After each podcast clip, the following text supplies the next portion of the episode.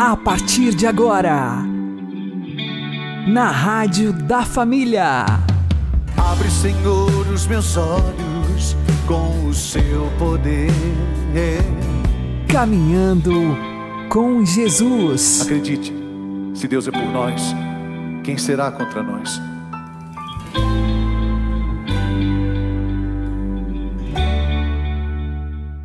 Olá, meu querido irmão, minha querida irmã, ouvintes da Rádio Regional Esperança e também aqueles que nos ouvem pelo YouTube e Spotify. Eu sou João Cláudio e este é o programa Caminhando com Jesus. E vamos caminhar com Jesus em nome do Pai, do Filho e do Espírito Santo. Amém.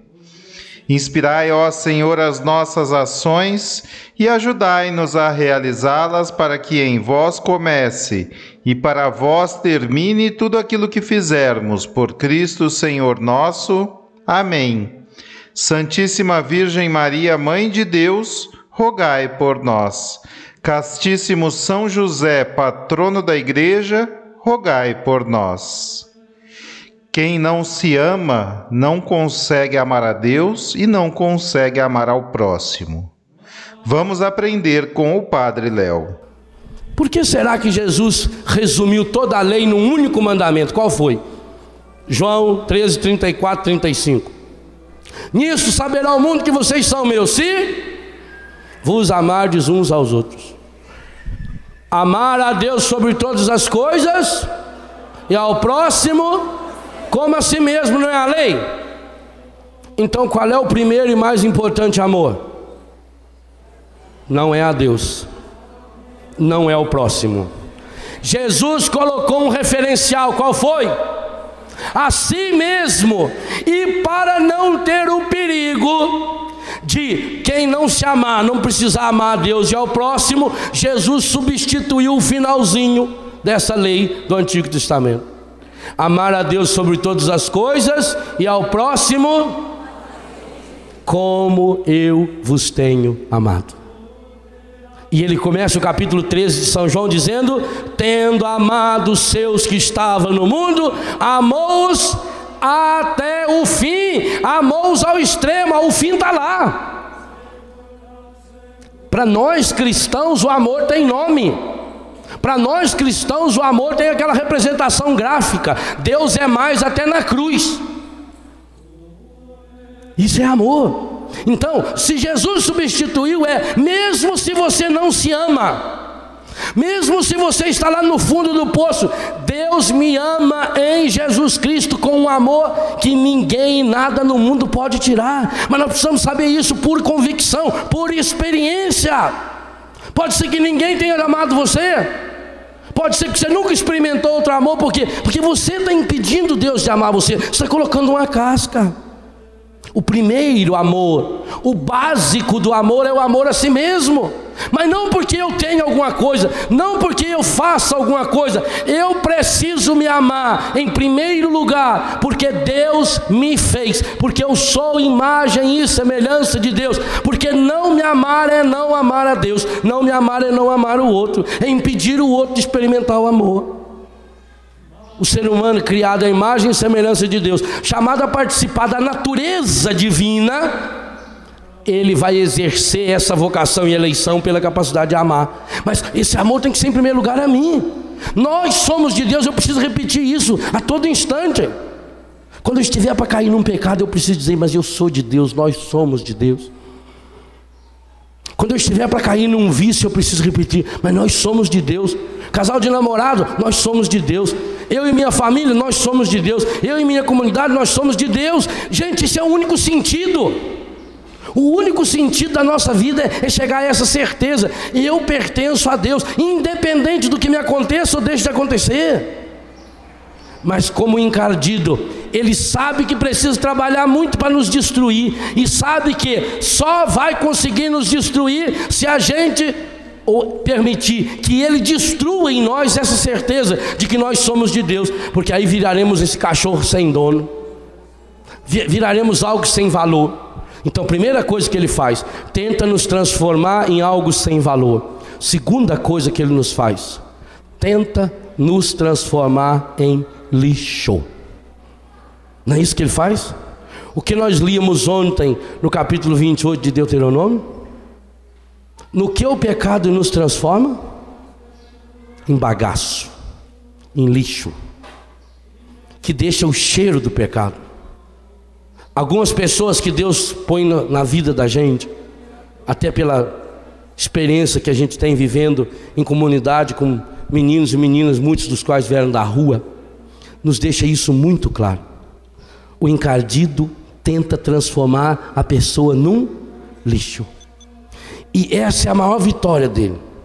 É quando consegue convencer-nos de que nós não valemos nada, de que nós não prestamos. Porque o que, que a gente faz com o que não presta? A gente joga fora. E nós estamos nos jogando fora.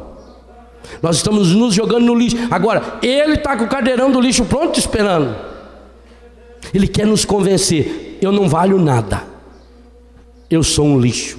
Ele quer convencer que o pecado tem mais poder em minha vida. E tanto isso é verdade que ele trabalha com a sua memória, com a sua inteligência, depois com a sua vontade, com a sua emoção, com os seus sentimentos, com a sua afetividade, com a sua sexualidade, com o seu físico, ele vai nos envolvendo por completo, ele vai nos apodrecendo, ele vai nos sujando, ele vai nos amarrando.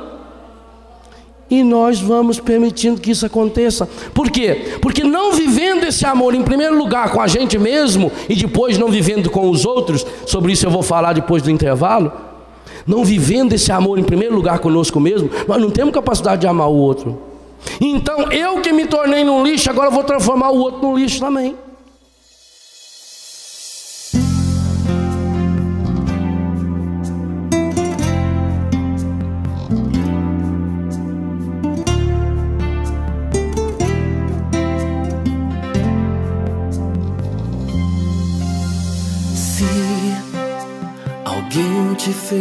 Sofrer, alguém te fez chorar, creia que alguém quer te fazer sorrir. Se buscando o amor. Só se decepcionou, creia que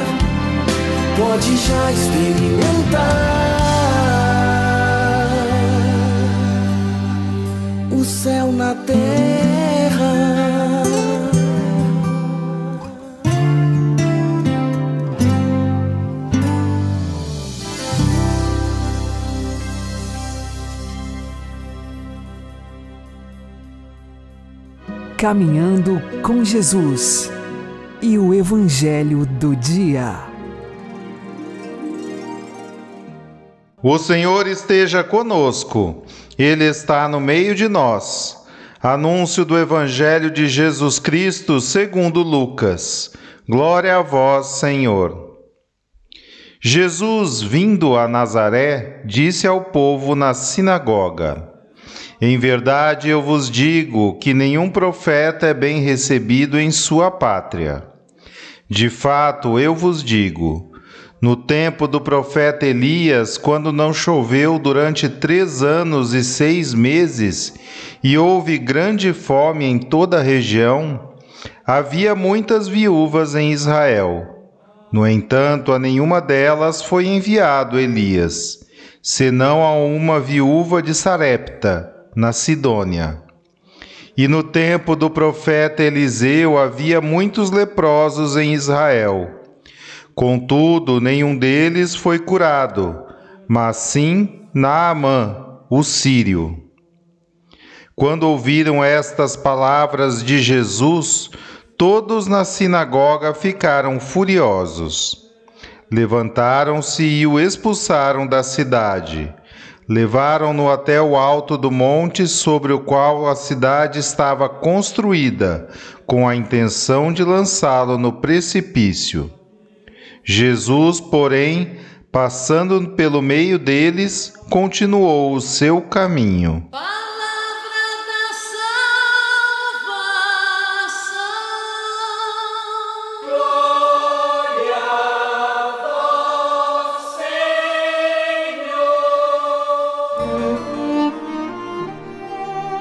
Agora, a homilia diária com o Padre Paulo Ricardo.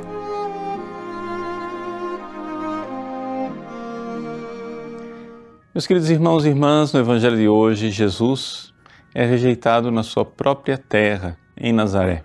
Ele acaba de ler a profecia de Isaías na sinagoga e, diante da rejeição do seu próprio povo, ele diz: nenhum profeta é aceito na sua própria terra.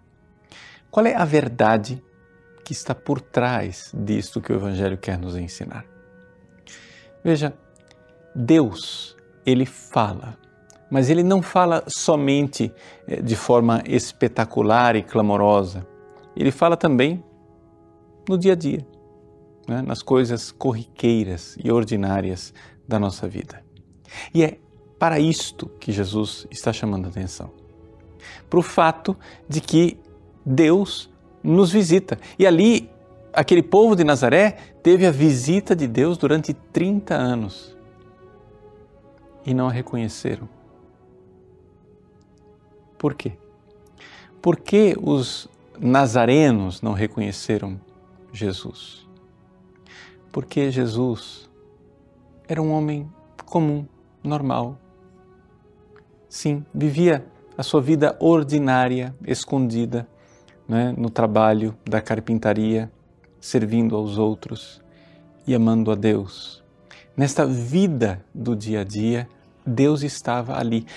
O povo Nazaré esperava que, se Deus vai se manifestar, ele deve se manifestar de forma extraordinária, deve se manifestar né, é, com alguma espécie de espetáculo hollywoodiano, uma coisa assim bem é, clamorosa. E, no entanto, Deus estava lá escondido, lado a lado com eles. Deus os visitou e eles não o reconheceram. Esse trecho do Evangelho de São Lucas pode ser colocado em paralelo com o mesmo trecho deste evangelho quando Jesus finalmente chega a Jerusalém. E ele chora sobre a cidade santa de Jerusalém, dizendo: porque não reconhecestes o tempo em que foste visitada. Não reconhecestes o Kairós, o tempo oportuno, o tempo da graça, em que houve a visita de Deus, a episcopé de Deus, o fato de Deus estar conosco. Pois bem, ali nós vemos verdadeiramente que precisamos estar atentos. Portanto, nessa quaresma, o Evangelho de hoje é, pode ser, digamos assim, iluminado por uma frase de Santo Agostinho: Timeo Deum transeuntem. Eu tenho medo do Deus que passa e não volta mais. De nós perdermos o kairós, de perdermos o tempo da graça, o tempo em que Deus nos visita e nos visita de forma ordinária, de forma comum. Diria banal até. Ou seja, Deus, Deus não faz barulho. No silêncio de Nazaré, na timidez de Nazaré, no escondimento de Nazaré, na simplicidade de Nazaré, estava ali Deus. E Deus conviveu com aquela gente, com aquele povo. Assim como na sua Nazaré, no seu dia a dia. Sim, você trabalha, você tem suas preocupações, tem suas dificuldades. Quantas e quantas vezes a cruz visita você, as inquietações. Talvez essa quaresma não esteja sendo nada fácil para você. Pois bem, nessas dificuldades, nessas lutas, ali há uma presença de Deus. Mas não é uma presença que grita. É uma presença suave, como aquela brisa do profeta Elias. Deus fala numa brisa suave, no encanto do dia a dia. Pessoas, pessoas até que nem conhecem Deus podem ser voz e instrumento de Deus para você. Sim, é importante estar atentos para que não incorramos na miséria né, do povo de Nazaré. Visitados, amados, tocados por Deus, não foram capazes de reconhecer o toque da graça. Nessa quaresma estejamos atentos. É o Kairos, é o tempo oportuno da visita de Deus. Deus abençoe você. Em nome do Pai, e do Filho e do Espírito Santo. Amém.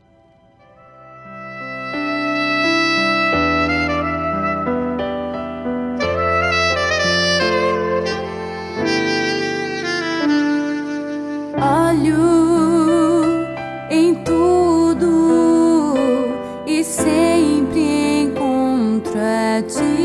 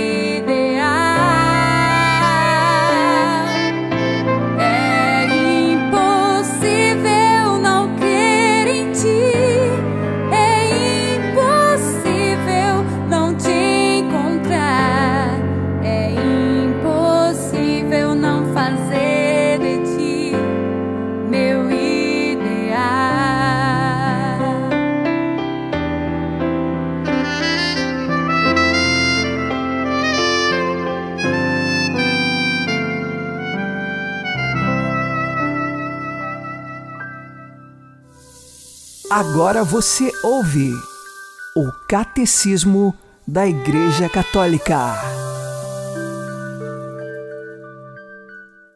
O simbolismo da unção com óleo é também significativo do Espírito Santo, a ponto de se tornar o seu sinônimo. Na iniciação cristã, ela é o sinal sacramental da confirmação que justamente nas igrejas orientais se chama crismação.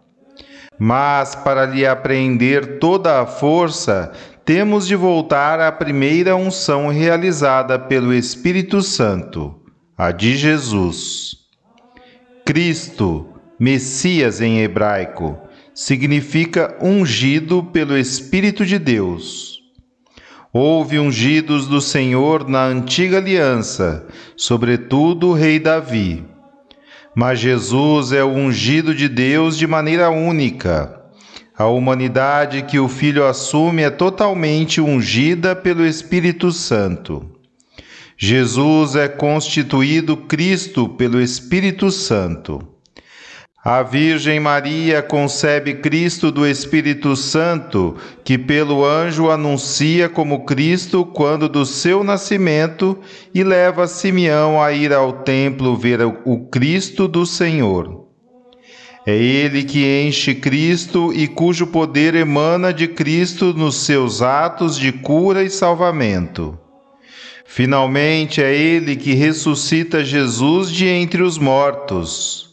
Então, plenamente constituído Cristo na sua humanidade vencedora da morte, Jesus difunde em profusão o Espírito Santo, até que os santos constituam na sua união a humanidade do Filho de Deus, o homem adulto à medida completa da plenitude de Cristo, o Cristo total, para empregar a expressão de Santo Agostinho.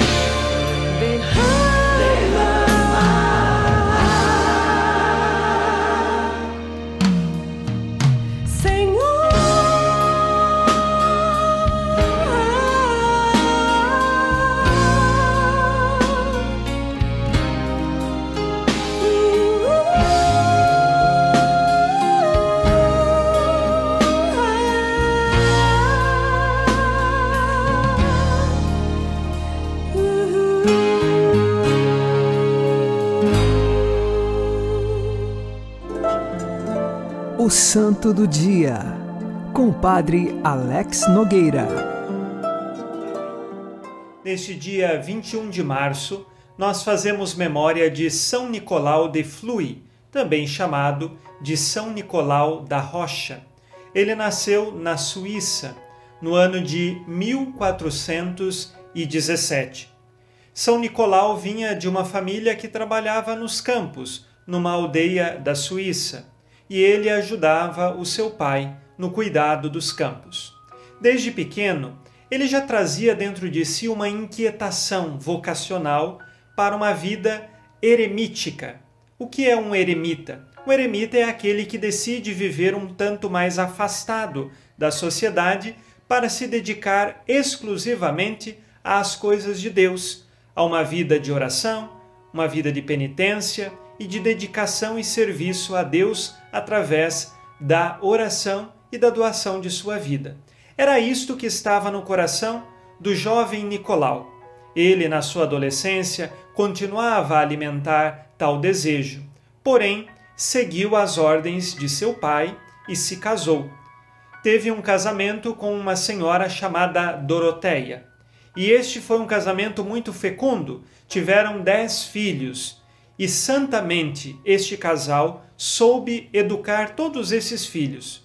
São Nicolau e Doroteia se davam muito bem como casal.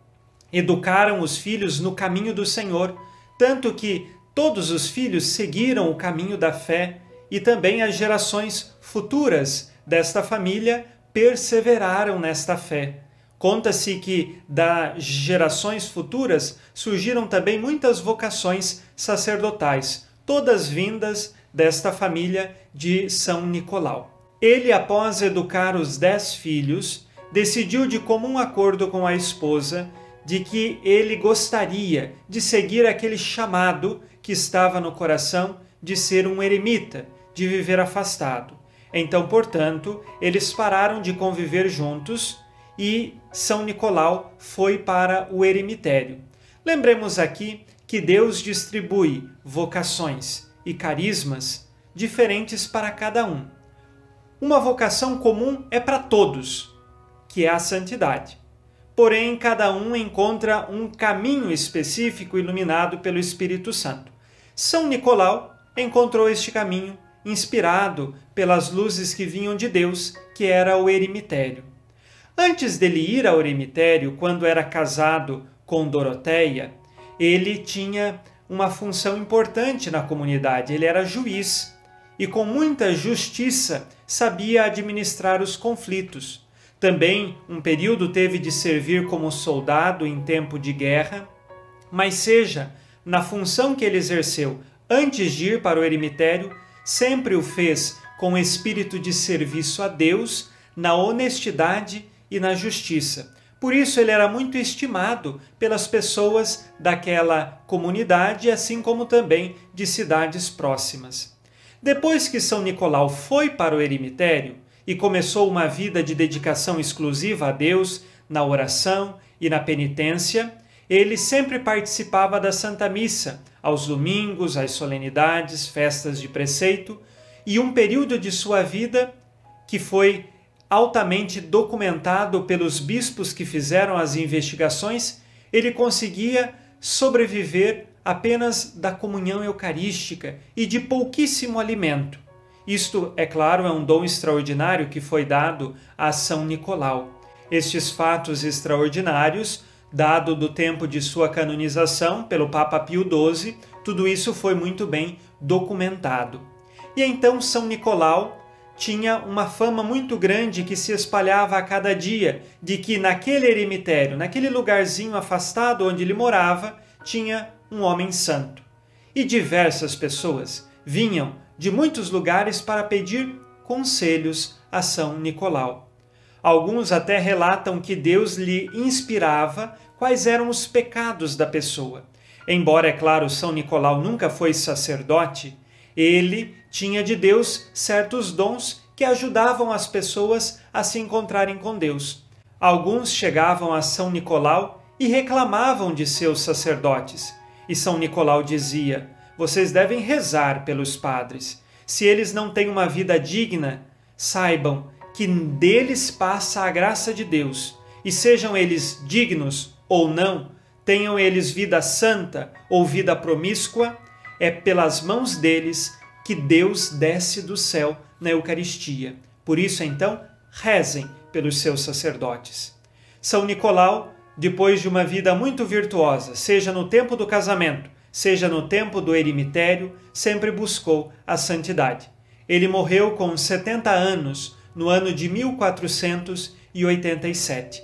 São Nicolau de Flui, rogai por nós. Abençoe-vos Deus Todo-Poderoso, Pai e Filho e Espírito Santo. Amém. Fique na paz e na alegria que vem de Jesus.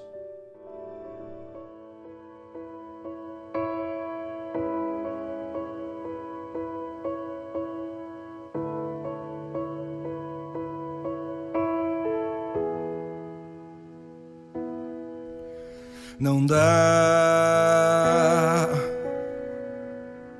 mais pra voltar. O barco está em alto mar. Não dá mais pra voltar. O barco está em alto mar. Não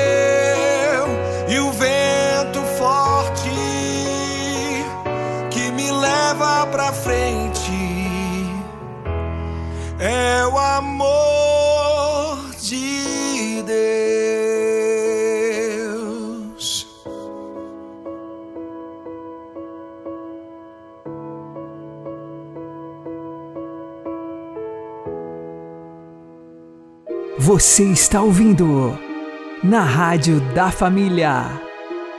Caminhando com Jesus. Abri, Senhor, os meus lábios e a minha boca anunciará o vosso louvor. Se hoje ouvirdes a voz do Senhor, não fecheis os vossos corações. Oremos. Purificai, Senhor, e protegei continuamente a Santa Igreja, e porque não pode salvar-se sem vós, governai-a com a vossa providência. Por nosso Senhor Jesus Cristo, vosso Filho, que é Deus convosco na unidade do Espírito Santo. O Senhor nos abençoe, nos livre de todo mal e nos conduza à vida eterna. Amém. E que Maria e José nos conduzam pelas mãos para que continuemos caminhando com Jesus.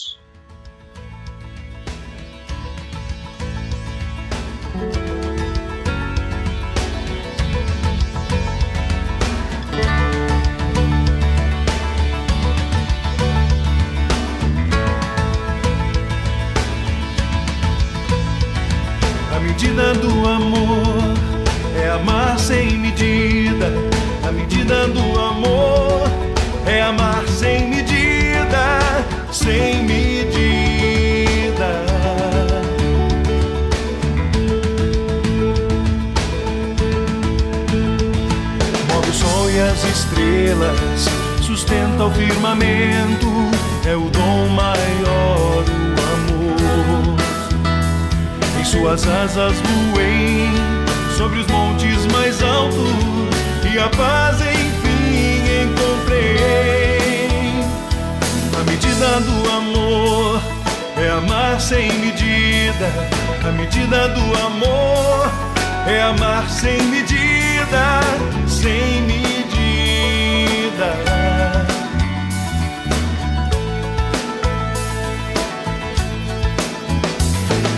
mudou a minha vida, a tudo deu sentido. É Ele quem eleva minha alma. Lança fora o temor, nos dá plena liberdade. Ele é a voz do meu coração.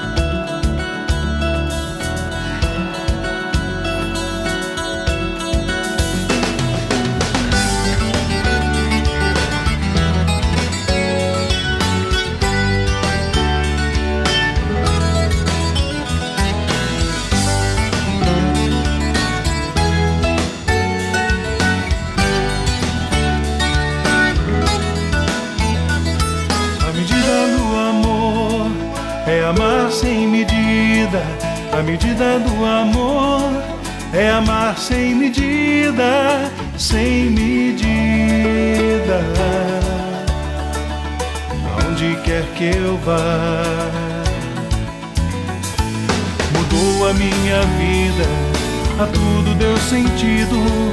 É Ele quem eleva minha alma.